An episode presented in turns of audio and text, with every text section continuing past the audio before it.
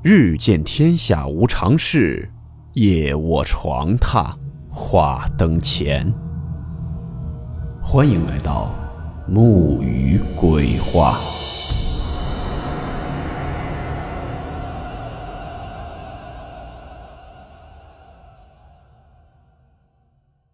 大家好，我是木鱼。今天的故事来自网友清辉分享。故事名称：细思极恐的诡异邻居。温馨提示：本故事含有未经证实的内容和边缘化知识，部分内容超出普遍认知。如感到太过冲击自己的主观认知，请大家当做故事，理性收听。今天这位网友呢，来自辽宁。他跟我们描述说，他曾经租住的一个公寓，隔壁的房间似乎有些奇怪。我们来听听他遇到的事情。以下简称网友为小辉。小辉说，事情发生在二零一四年末到二零一五年初的时候，年头有点久了，有些细节是已经记不清了，只能说一个大概。在前一阵子跟哥们聊起这件事情的时候。两个人慢慢觉得这件事情回想起来有些瘆人。小慧呢，当时是在沈阳工作，一开始是在铁西跟人合租的房子，后来为了离工作的单位近一些，也是想自己租一个房子比较安静，所以呢就离中街不远的地方租了一间公寓。这个公寓是之前的租客不租了，转租给小辉的。对方说是因为新买的房子装修好了，就搬离了这里。并且上一个租约还有半年到期，所以呢，小慧就打算先住个半年试试。如果这里住的不是很满意，就再换。房东的人也挺不错的，只是说要求一次性就交完半年的房租。如今回想起来，这房东应该是知道一些什么。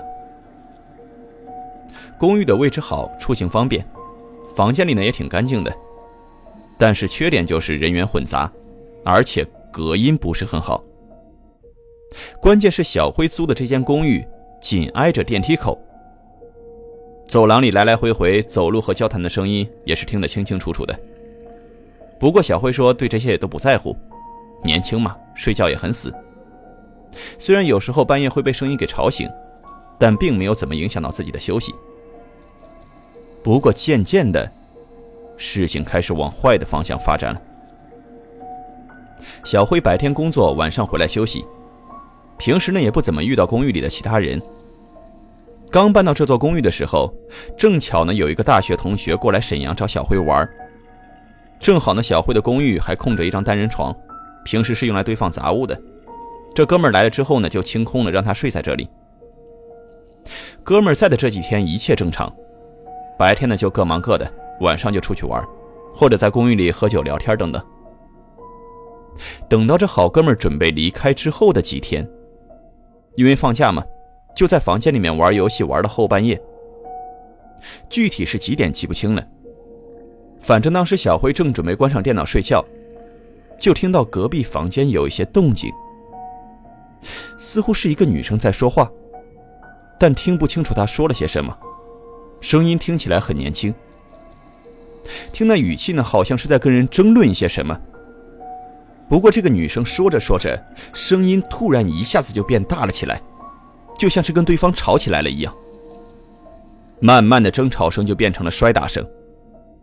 那个女孩一边大声吵，一边把房间里的什么东西摔在地上。小慧呢，对这些隔壁发生的事情并不感兴趣，收拾收拾后准备去卫生间洗澡。公寓里的水压很大，水花声把隔壁的争吵声掩盖了过去。十多分钟后，小辉洗完澡出来，隔壁的争吵声已经停止了。小辉就上床刷着手机，准备睡觉。刷了能有半个多小时的时间，小辉就又听到隔壁传来一阵奇奇怪怪的声音，就是情侣之间亲密行为发出的那些声音。当时呢，小辉就觉得这隔壁俩人真的够可以的，距离刚才吵架才不到一个小时的时间。这两个人就从吵架到光速和好。不过这种事情呢，虽然小辉能听到，但终究还是人家的隐私。小辉就戴上耳机，一边听歌一边睡觉。隔壁这些声音现在看起来也算是正常，还算符合逻辑。但随着小辉在这座公寓里住的时间越来越久，渐渐的就发现，隔壁有些地方太过奇怪了。虽然都是邻居，但是小辉住了这么多天，从来都没有见过隔壁房间里的租客。不过从听到的声音可以判断，隔壁住着的应该是一对年轻的情侣，而且呢感情应该算是轰轰烈烈，两个人的情感起伏很大，经常呢是刚才还在吵架，等过了一会儿就会发出亲密的声音。最重要的也是最奇怪的是，小辉只能听到女孩的声音，听不到任何男孩的声音。不过呢，当时小辉并没有多想。只是觉得隔壁可能住着一对蕾丝边吧。就这样到了十二月，有一天晚上，小辉正在睡觉，突然就被冻醒了。打开电热毯继续睡，可是刚睡下去，就听到隔壁又开始吵架了。这次吵架不同以往，比以前吵的架都要厉害，基本上没有前期争辩的酝酿，直接就听到隔壁砸东西的声音。甚至隔壁的人还在往墙上扔东西，声音大的把小辉都吓了一跳。紧接着，小辉就听见了开门的声音。女孩在走廊里大声的骂骂咧咧，然后就听到了什么东西砸在了走廊地上。听声音应该是什么塑料制品，在走廊里碎了一地。有几个碎片呢，小辉甚至都感觉到崩到了自己的门上。过了一会儿。走廊里的女孩便踩着高跟鞋，经过了小辉所在公寓的门口，坐电梯离开了。之后，整个世界终于是安静了下来。小辉的睡眠一直很好，很少会出现失眠的情况。但是这天晚上，却怎么睡也睡不着。可能是因为被刚才的声音给吓到了，毕竟刚才隔壁争吵的是真的凶。在床上翻来覆去好一阵也没有睡意后，索性就打开电视，看一些无聊的节目助眠。可是小慧越看越觉得清醒，想到第二天还得早起上班，就越来越烦躁，越烦躁就越睡不着。结果不知道过了有多久，又听到了隔壁传来的亲密行为的声音。事后回想，从半夜醒来之后，小辉一直都很清醒。这隔壁女孩吵完架坐电梯出门之后，并没有听到女孩回来的声音。按道理来说，公寓的隔音不好，就算回来的时候脚步很轻，开电梯的声音还是能够听到的。当时小辉住的是十楼，难不成这个女孩回来的时候是爬楼梯回来的？而且出门的时候明明听着是穿着的高跟鞋。回来，即便爬楼梯回来，也不可能一点声音也没有啊！难道隔壁还有第三个人在房间里吗？但当时小辉并没有想这么多，这些都是之后回想起来才觉得诡异的。当时呢，只觉得很生气，再加上失眠很烦躁，也不管扰民不扰民了，小辉就把电视的声音开得很大，心想如果隔壁听到自己这儿的电视声音，自然就知道公寓的隔音不好。这样呢，或许他们还能收敛一点。过了一会儿，隔壁的声音消失了。小辉呢，觉得可能是自己的计划成功了，不过也怕真的扰民，等下有人过来砸门，所以呢，就又把电视机的声音关小声了。又看了一会儿电视后，就突然听到了隔壁传来开门声，伴随的就是亲密的谈笑声，随后就是关门声，应该是出了房间。小辉说自己虽然是一个长得膀大腰圆的男青年，但是胆子其实很小的。再加上隔壁吵架那么极端，又砸东西又骂的，小辉自己一个人没胆子去警告他们，怕他们对自己发火招架不住。不过小辉在这里住了这么久，对隔壁住的什么人，渐渐的开始好奇起来。现在他们就在外面，自己倒要看一看，隔壁住着的到底是怎么样的奇葩。小慧用最快的速度冲到门口，扒着猫眼朝外面看，但似乎还是错过了时间。猫眼里望出去，走廊里空无一人。打开门向门外走去，走廊的地上也并没有之前吵架他们砸碎的东西，地上干干净净的，那些碎片全部消失不见了。之后，小辉悄悄摸摸地来到电梯前，那里并没有人，而且电梯也并没有在运行，也没有停在这层或者是一楼。也许呢是隔壁把走廊的碎片收拾干净了，也许是他们俩就喜欢走楼梯呢。小辉虽然胆子小，但是如果有理由说得通，自己是不愿意相信有什么灵异的地方的。虽然事后越想越觉得这件事情不对劲。就这样过了一个月，时间来到了一月末，期间呢也是能够听到隔壁各种奇怪的声音。当时小辉的一个发小因为生意原因来沈阳待了一阵，就住在了小辉这儿。来到这里的第一天，因为两个人好久都没有见面嘛，一起吃饭吃到半夜，然后回到房间里就一起一边喝酒一边聊天。结果聊着聊着，隔壁又传来了亲密的声音。当时呢，小慧和发小两个人已经喝多了，发小听到这个声音就站起来砸墙，一边砸还一边冲隔壁大声喊，说大半夜的收敛一点。也不知道是隔壁太投入，还是发小砸的不够重，隔壁并没有收敛的意思。发小也觉得没劲，就无视这个声音，继续跟小慧聊天。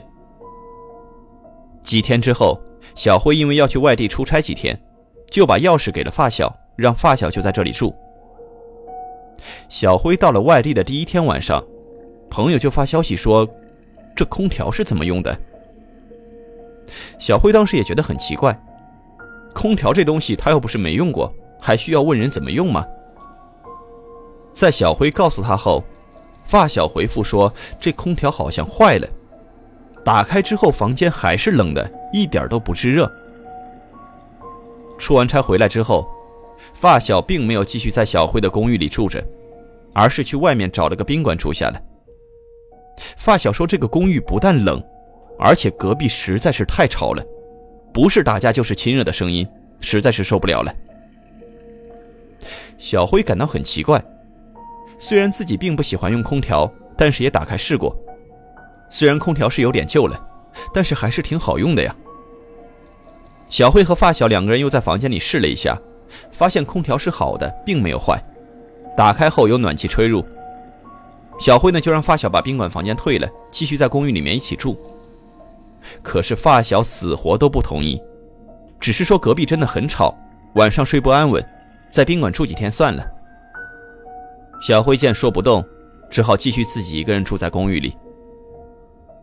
不过自从出差回来之后，小辉的生活开始变得一团糟。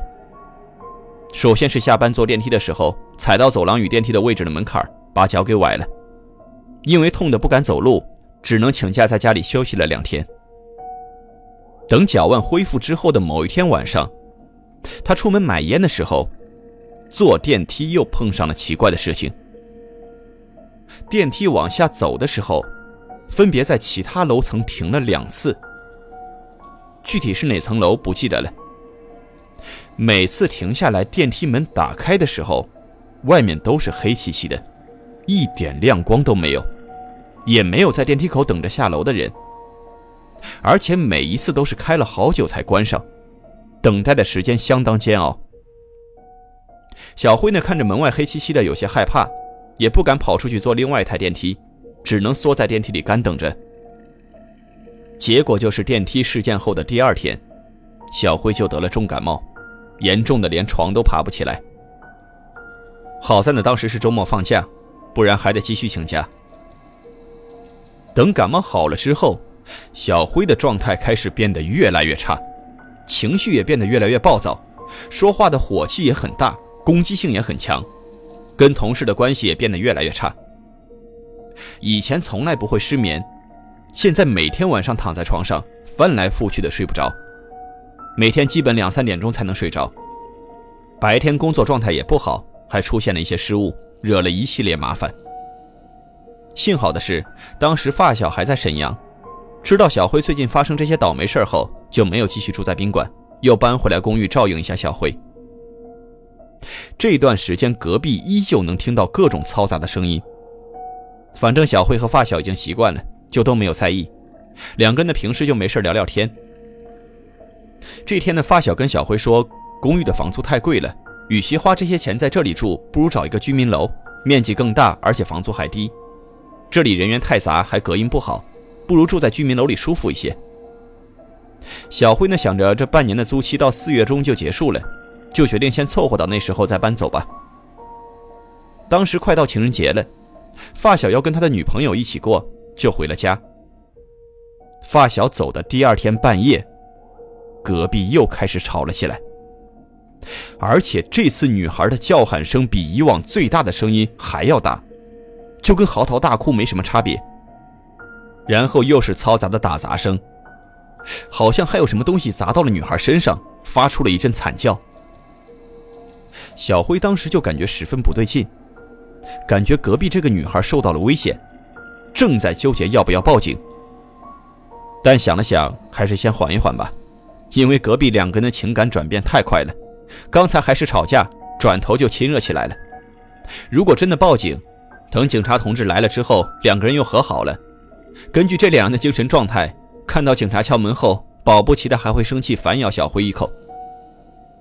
再一个就是时间过了这么久，自己就只听到隔壁有声音，居然从来没有一次看到过隔壁的邻居。当时心里也觉得隔壁是有点问题，所以小辉表示，除非是自己真的看到隔壁的真人，而且对方正在遭受袭击，或者说已经受伤，自己是不能轻易去报警的。可是接下来，更诡异的事情发生了。过了一会儿，隔壁的门打开了，一个人哭着从里面跑了出来，一边跑一边大喊着“别打我，救命”，并且在走廊里乱跑。小辉当时别提有多害怕了，都已经打开手机输入了电话号码准备报警了。可是那哭喊声在走廊里转了两圈后，瞬间就消失不见了。小辉来到猫眼查看外面的情况，跟以往一样。什么东西都没有，外面黑漆漆的，甚至连走廊里的感应灯都没有亮。小辉打开门，感应灯应声而亮。可是走廊依旧是空荡荡的，似乎刚才还在外面的女孩，迅速转换心情，跟对方和好，回到房间里了。这时候小辉再也受不了了，隔壁总是声音这么大，过几天就弄出这么吓人的声音，根本不是正常的思维逻辑。小辉关上门后，下定决心，等过完年就找房子搬走。这破地方再也不想待了。过年回家那几天，可以说是小辉那一段时间过得最舒服的几天，睡眠呢也变得跟以前一样好了，而且也不像在沈阳的时候那么烦躁。过完年后，继续回到了公寓，情况依旧没有发生好转，又开始失眠，而且隔壁依旧传来各种奇奇怪怪的声音。直到一个周末，事情终于有了一些变化。小辉呢，出门回来的时候，碰到隔壁有人在往房间里面搬行李和一些生活用品。对方呢是一对跟自己年纪差不多的情侣，看样子呢是隔壁新换的租客。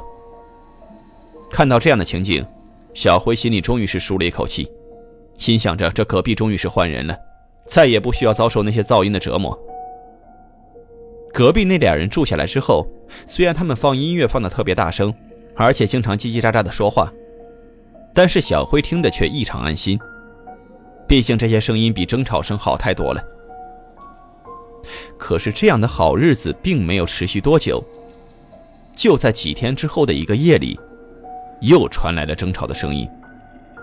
过了不久，又传出亲密声音，声音依旧还是之前那个女孩的。那时候的小辉已经不敢往其他方面想，只能安慰自己是新搬来的情侣，跟之前的住户一样也会吵架，也会做亲密的事情，或者说人家根本就没走，那天看到的场景只是人家更换生活用品而已，是自己一厢情愿的认为换新租客了。后来不但如此，隔壁的争吵声越来越频繁，女人的哭泣声也越来越多，而且还经常夹杂着“求求你，我错了，救命”之类的字眼。这样的生活不知道持续了多久，小辉精神状况每日愈下。而且非常非常诡异的是，小辉越来越觉得隔壁发出的声音越来越清楚，到后来感觉似乎就是在小辉自己的房间里发生过一样。有一次印象让小辉特别深刻，是在半夜刚睡着，迷迷糊糊的就听到有人在卫生间里洗澡声和嬉笑声，还有换气扇呼呼的风声。小辉一下子从床上跳了起来，可是眼前黑漆漆的一片，并没有什么异常。小辉到卫生间里看了一圈，最后也没找到声音的源头在哪里。当时小辉的精神状态已经变得很差很差。工作的时候没忍住跟领导产生了冲突，甚至差一点就要动手了，还好被同事给拉了开来。当时小辉清楚的记得，有同事在旁边议论，说这个人是不是有精神病啊？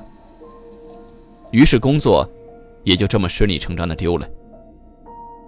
小辉也不想在这公寓里住下去，感觉要是继续住在这里，迟早有一天自己真的会变成疯子。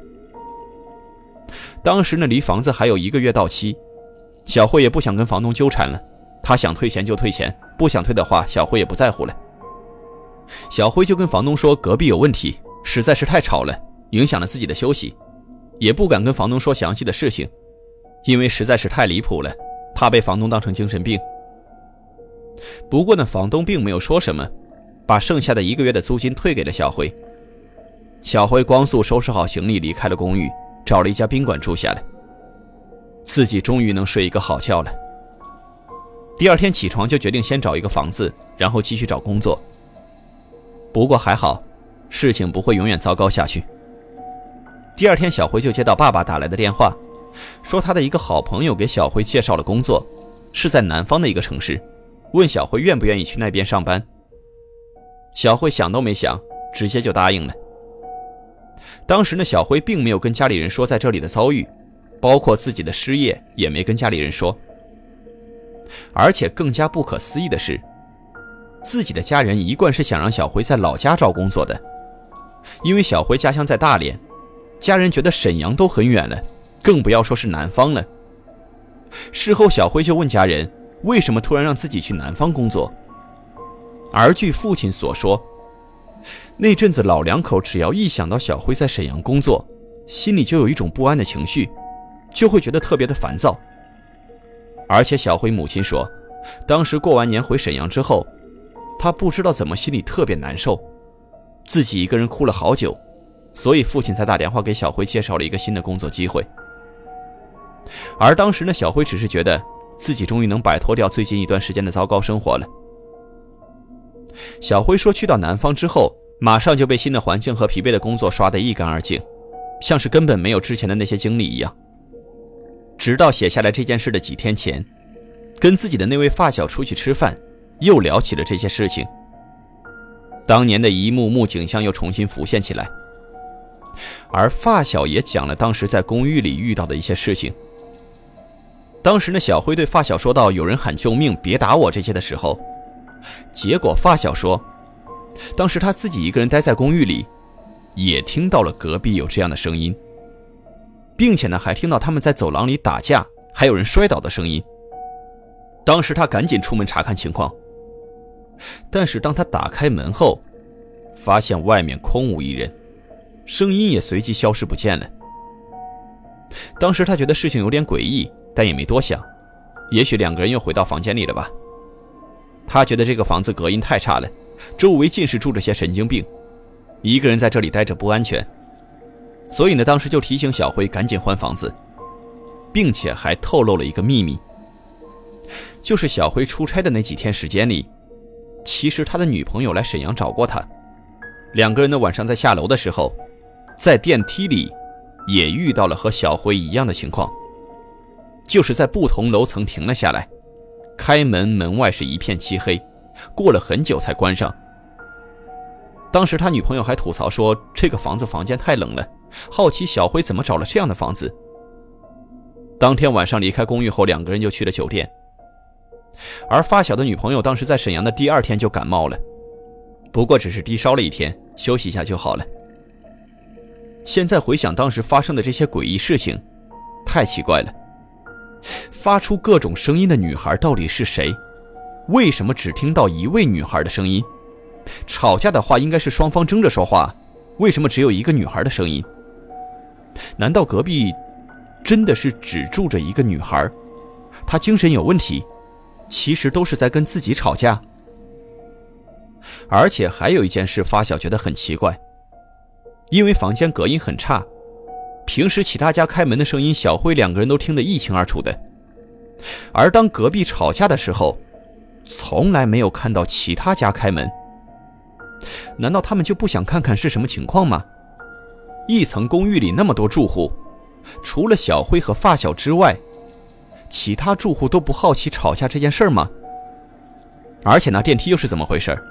为什么三个人都经历了电梯事件后，身体都出现了各种不好的情况？这些事情，或许这辈子都无法弄明白了。这位网友呢分享的事情到这里基本就结束了。最后呢，我想说一下我的观点。看完整个事件呢，我脑海里只浮现出了三个字：地缚灵。这个词呢，对于一些经常看灵异题材的网友应该并不陌生吧？这里呢，我也跟大家简单的讲一下。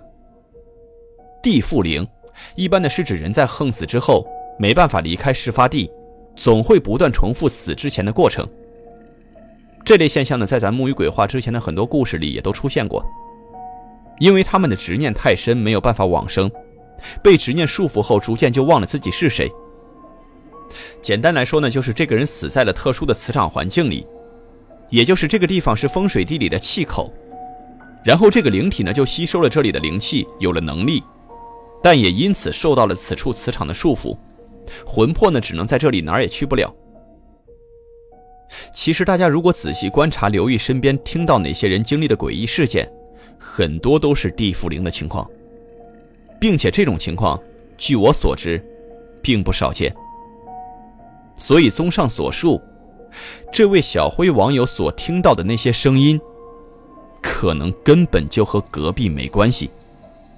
那些声音就是在他的房间里出现的，也就是在他所住的那间公寓里，有地缚灵的存在。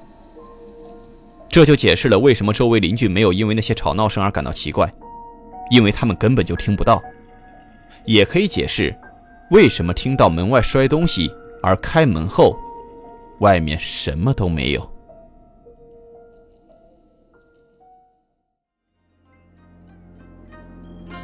好了，我们今天的故事到此结束，祝你好梦，我们明晚见。